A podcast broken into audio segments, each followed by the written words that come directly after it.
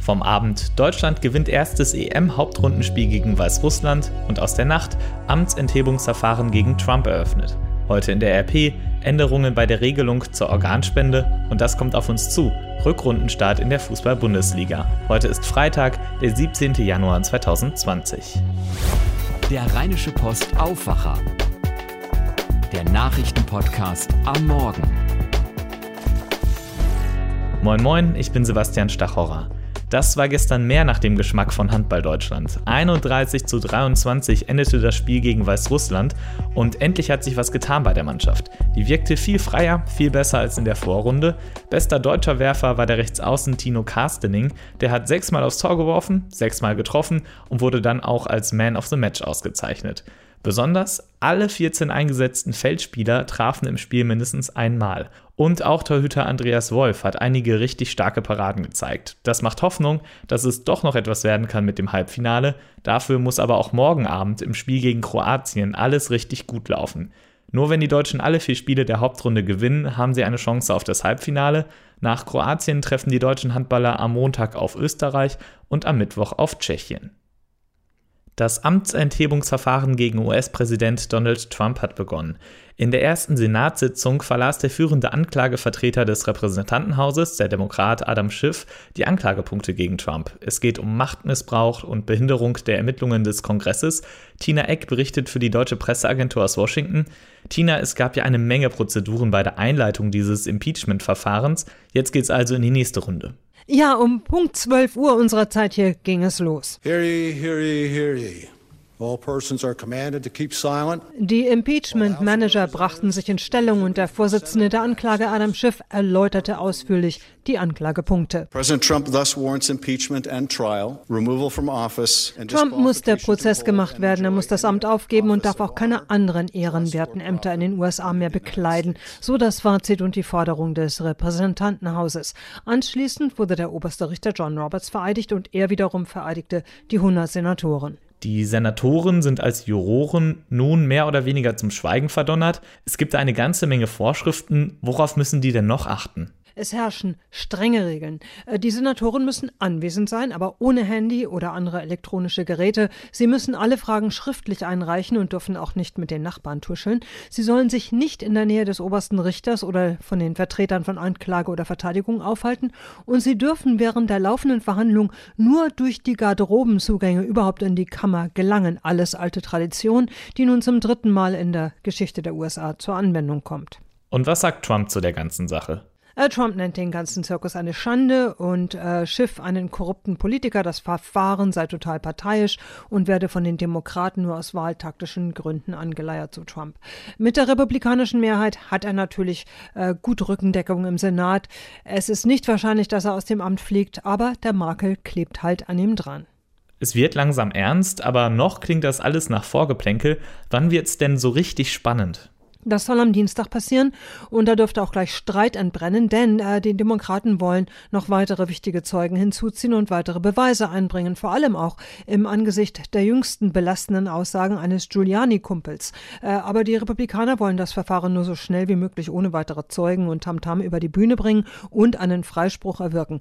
Die Demokraten hoffen nun, dass einige Republikaner vielleicht doch noch ihr Gewissen finden und umdenken. Vielen Dank für die Informationen, Tina Eck in Washington. Und damit zu dem, was ihr heute in der RP lest. Der Bundestag hat gestern über die Regelung zur Organspende entschieden und mehrheitlich gegen die Widerspruchsregelung gestimmt, die Bundesgesundheitsminister Jens Spahn vorgeschlagen hatte. Die Zahl der Organspenden ist viel zu niedrig in Deutschland, da sind sich alle einig. Mehr als 9000 Patientinnen und Patienten warten derzeit auf ein Organ. Im vergangenen Jahr gab es aber nur 932 Spenderinnen und Spender. Der beschlossene Gesetzentwurf sieht nun vor, dass die Organspende häufiger thematisiert wird, etwa dann, wenn wir unseren Ausweis abholen oder einen Erste-Hilfe-Kurs belegen. Auch Hausärzte sollen zu dem Thema beraten. Es bleibt aber dabei, nur wer sich aktiv für die Organspende entscheidet, wird Spender. In Zukunft soll es ein Online-Portal geben, in dem jede und jeder selbst seine Entscheidung zum Thema Organspende eintragen und verändern kann. Bis dieses Portal fertig ist, kann es aber noch etwas dauern. Wer derzeit Organspender sein will, sollte einen Organspenderausweis mit sich tragen. Die Ausweise gibt es kostenlos in Apotheken, Arztpraxen oder können online bestellt werden bei der Bundeszentrale für gesundheitliche Aufklärung. Was ihr sonst noch über das Thema wissen solltet, lest ihr heute im Politikteil der RP. Deutschland steigt aus der Kohle aus. Auch das ist Thema bei uns. Spätestens 2038 soll der letzte Braunkohlekraftwerksblock vom Netz. Das wird teuer. Der Ausstieg kostet den Staat Entschädigungen an die Energiekonzerne und viele Arbeiterinnen und Arbeiter ihre Jobs. Allein RWE bekommt 2,6 Milliarden Euro vom Staat. Antje Höning aus unserer Redaktion hat mit RWE-Chef Rolf Martin Schmitz gesprochen. Im Interview erklärt er, dass der Essener Konzern bereits bis 2022 rund 3000 Arbeitsplätze abbaut. Bis 2030 werden es insgesamt 6000 Stellen sein.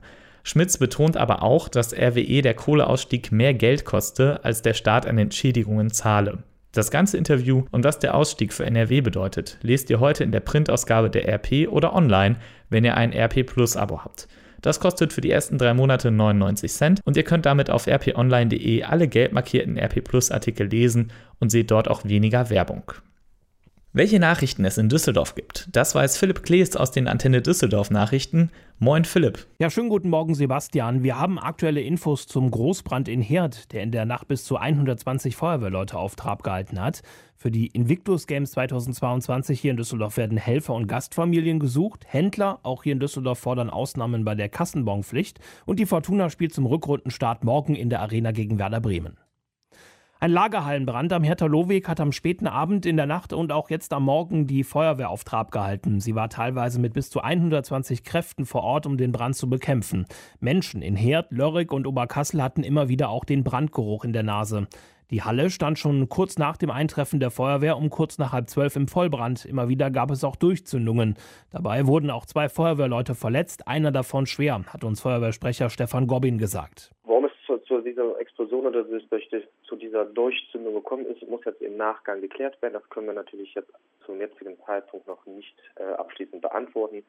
Dazu haben wir natürlich auch einmal die Kollegen der Polizei hinzugezogen, die jetzt die äh, Brandursache ermitteln werden und dann halt natürlich auch Aufschlüsse dazu geben können, warum es äh, zu dieser Durchzündung gekommen ist. Das Feuer ist unter Kontrolle. Die Nachlöscharbeiten werden noch bis in den Vormittag andauern. Wenn die Invictus Games 2022 zu uns kommen, sollen auch wir Düsseldorfer mithelfen. Unsere Stadt hatte gestern offiziell den Zuschlag für die Ausrichtung bekommen. Ein Sprecher der Bundeswehr hat im gleichen Zuge angekündigt, dass freiwillige Helfer gesucht werden. 500 im Kriegseinsatz verletzte Soldatinnen und Soldaten werden etwa an den Spielen teilnehmen. Sie sollen von 1000 Volunteers betreut werden. Damit könne je ein Teilnehmer von zwei Helfern betreut werden. Die Teilnehmer sollen in Hotels untergebracht werden, man überlege aber auch Gastfamilien zu suchen, um die Teilnehmer noch individueller betreuen zu können, so der Bundeswehrsprecher. Zentrum der Invictus Games wird die Arena in Stockholm sein. Für Eröffnungs- und Schlussfeier wolle man internationale Show-Acts buchen. Die sportlichen Disziplinen werden auch im Arena Sportpark und im Rheinbad ausgetragen. Badewannen voller Kassenbons oder auch Quittungen, die direkt von der Kasse in den Müll wandern. Solche Fotos können wir im Moment häufig im Netz sehen. Auch Düsseldorfer Betriebe haben uns von den Folgen der Kassenbonpflicht berichtet. Der Handelsverband Deutschland fordert jetzt Ausnahmen und zwar für Betriebe, die häufig am Tag etwas verkaufen, zum Beispiel Bäckereien, Bütchen und Metzgereien. Auch der Handelsverband NRW steht hinter dieser Forderung, hat uns Sprecherin Karina Peretzke gesagt. Der Vorschlag könnte zum Beispiel gelten für Händler, die durchschnittlich mehr als 500 Bons am Tag drucken.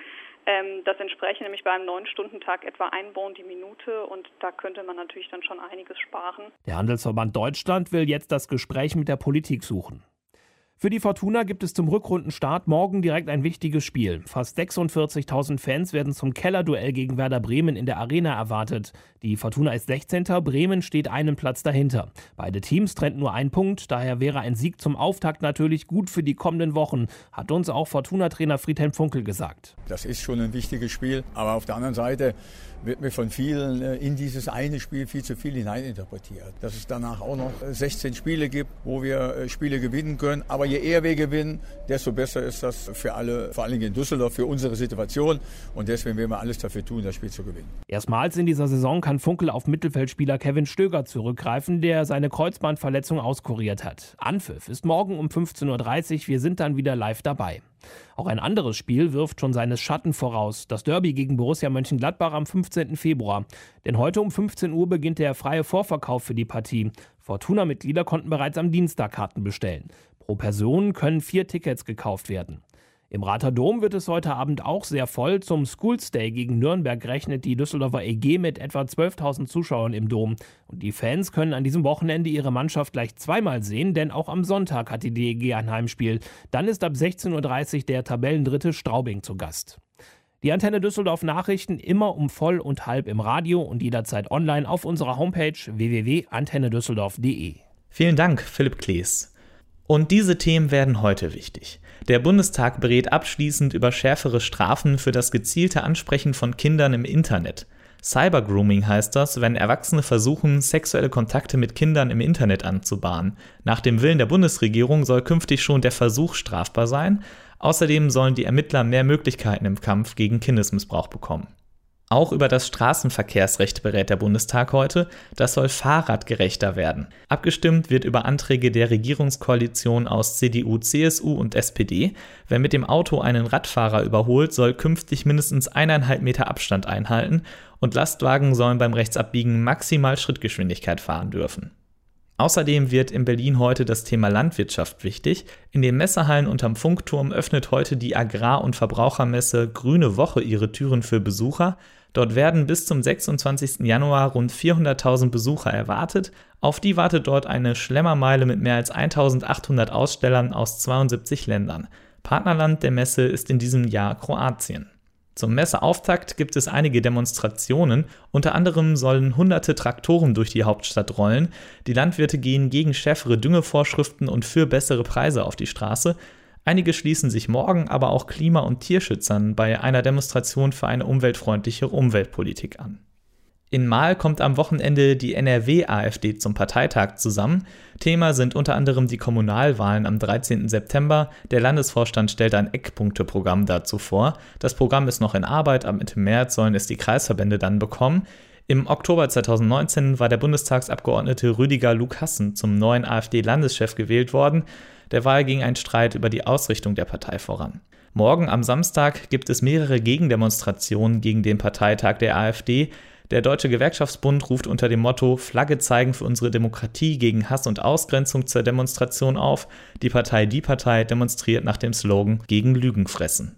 In Kleve kommt es zu einem Urteil in einem ganz besonderen Schadensersatzprozess. Das Filmhuhn Sieglinde, das unter anderem in Wendy 1 und Wir sind doch Schwestern zu sehen ist, war bei einem Spaziergang von einem Hund getötet worden. Die Besitzerin des Huhns fordert nun 4000 Euro Schadensersatz. Schließlich sei Sieglinde ein Fernsehstar gewesen. In erster Instanz wurden ihr gut 300 Euro zugesprochen, damit war sie nicht zufrieden. Heute entscheidet deswegen das Landgericht Kleve über den Fall. Und endlich wird auch wieder Fußball gespielt. Heute Abend startet in der Feldins Arena auf Schalke die Rückrunde der Bundesliga. Da trifft zum Auftakt des 18. Spieltags der FC Schalke 04 auf die Borussia aus München-Gladbach. Moritz Einzel von der BRL berichtet, Moritz, Schalke und Gladbach waren in der Hinrunde beide besser als erwartet. Mit welchen Gefühlen und Zielen starten die denn jetzt in die Rückrunde? Ja, Schalke ist Fünfter nach der Hinrunde und Trainer David Wagner findet das ziemlich gut. Im Endeffekt äh, erzähle ich euch jetzt genau den Mist, den alle Trainer erzählen. Bitte da weitermachen, wo wir aufgehört haben. Ein smartes Weiter so in Königsblau trifft auf eine Gladbacher Borussia, die als Tabellenzweiter durchaus Meisterschaftsambitionen hegen darf, die Coach Marco Rose so vorsichtshalber aber nicht benennt. Wir rechnen uns da schon einiges aus, wir nehmen uns viel vor. Beide wollen natürlich erstmal gut reinstarten in die Rückrunde Schalke gegen Gladbach ist wirklich ein cooles Auftaktspiel. Bayern München muss erst am Sonntag spielen, ist zu Gast bei Hertha BSC. Was erwartest du von der Partie? Äh, wenn die Bayern gegen Hertha BSC spielen, ist das oft eine relativ zähe Angelegenheit. Dafür spricht auch diesmal einiges. Die Bayern hatten keine optimale Vorbereitung mit einigen Verletzungsproblemen und die Hertha wird kämpfen, als gäbe es kein Morgen. Trainer Jürgen Klinsmann freut sich auf ein Megaspiel im Berliner Olympiastadion. Da wollen wir wirklich gut reinstarten in die Rückrunde. Da wollen wir ein Ausrufezeichen setzen. Die Bayern, die brauchen kein Ausrufezeichen, aber nach Möglichkeit einen Sieg, um im Soll zu sein. Sie wollen Platz 1 nicht lange hinterherjagen. Vielen Dank, Moritz Einzel, für die Einschätzungen. Fortuna Düsseldorf spielt am Samstag um 15.30 Uhr gegen Werder Bremen. Außerdem spielt der 1. FC Köln gegen den VfL Wolfsburg und am Sonntag muss dann Leverkusen nach Paderborn. Abschließend noch der Blick aufs Wetter für NRW. Heute Morgen haben wir oft noch freien Blick auf den Himmel, später ziehen dann vom Westen her aber Wolken auf und ab frühen Nachmittag müssen wir mit Regen rechnen. Dazu gibt es Temperaturen von 9 bis 12 Grad, im Bergland 6 Grad. Dort sind vereinzelt auch Windböen möglich. In der Nacht bleibt es stark bewölkt, aus diesen Wolken kann es auch immer wieder schauern, es kühlt ab auf 3 bis 6 Grad, im Hochsauerland sind auch 0 Grad möglich Oberhalb von 600 Metern wird es am Morgen dann glatt. Passt also auf, wenn ihr da unterwegs seid. Der Samstag bleibt bewölkt und regnerisch. Im Bergland kann das dann auch als Schneeregen runterkommen. Es wird mit 5 bis 8 Grad etwas kälter. In der Nacht zu Sonntag kann es dann auch frieren. Die Temperaturen gehen auf 0 Grad runter. Der Sonntag selbst bleibt wie das ganze Wochenende wolkig und regnerisch bei Temperaturen zwischen 4 und 7 Grad. Das war der Rheinische Post Aufwacher vom 14. Januar 2020. Ich wünsche euch einen erfolgreichen Freitag und ein gutes Wochenende. Endlich wieder mit Bundesliga-Fußball. Den nächsten Aufwacher gibt es dann am Montag und wir hören uns am Dienstag wieder. Bis dahin, macht's gut. Mehr bei uns im Netz www.rp-online.de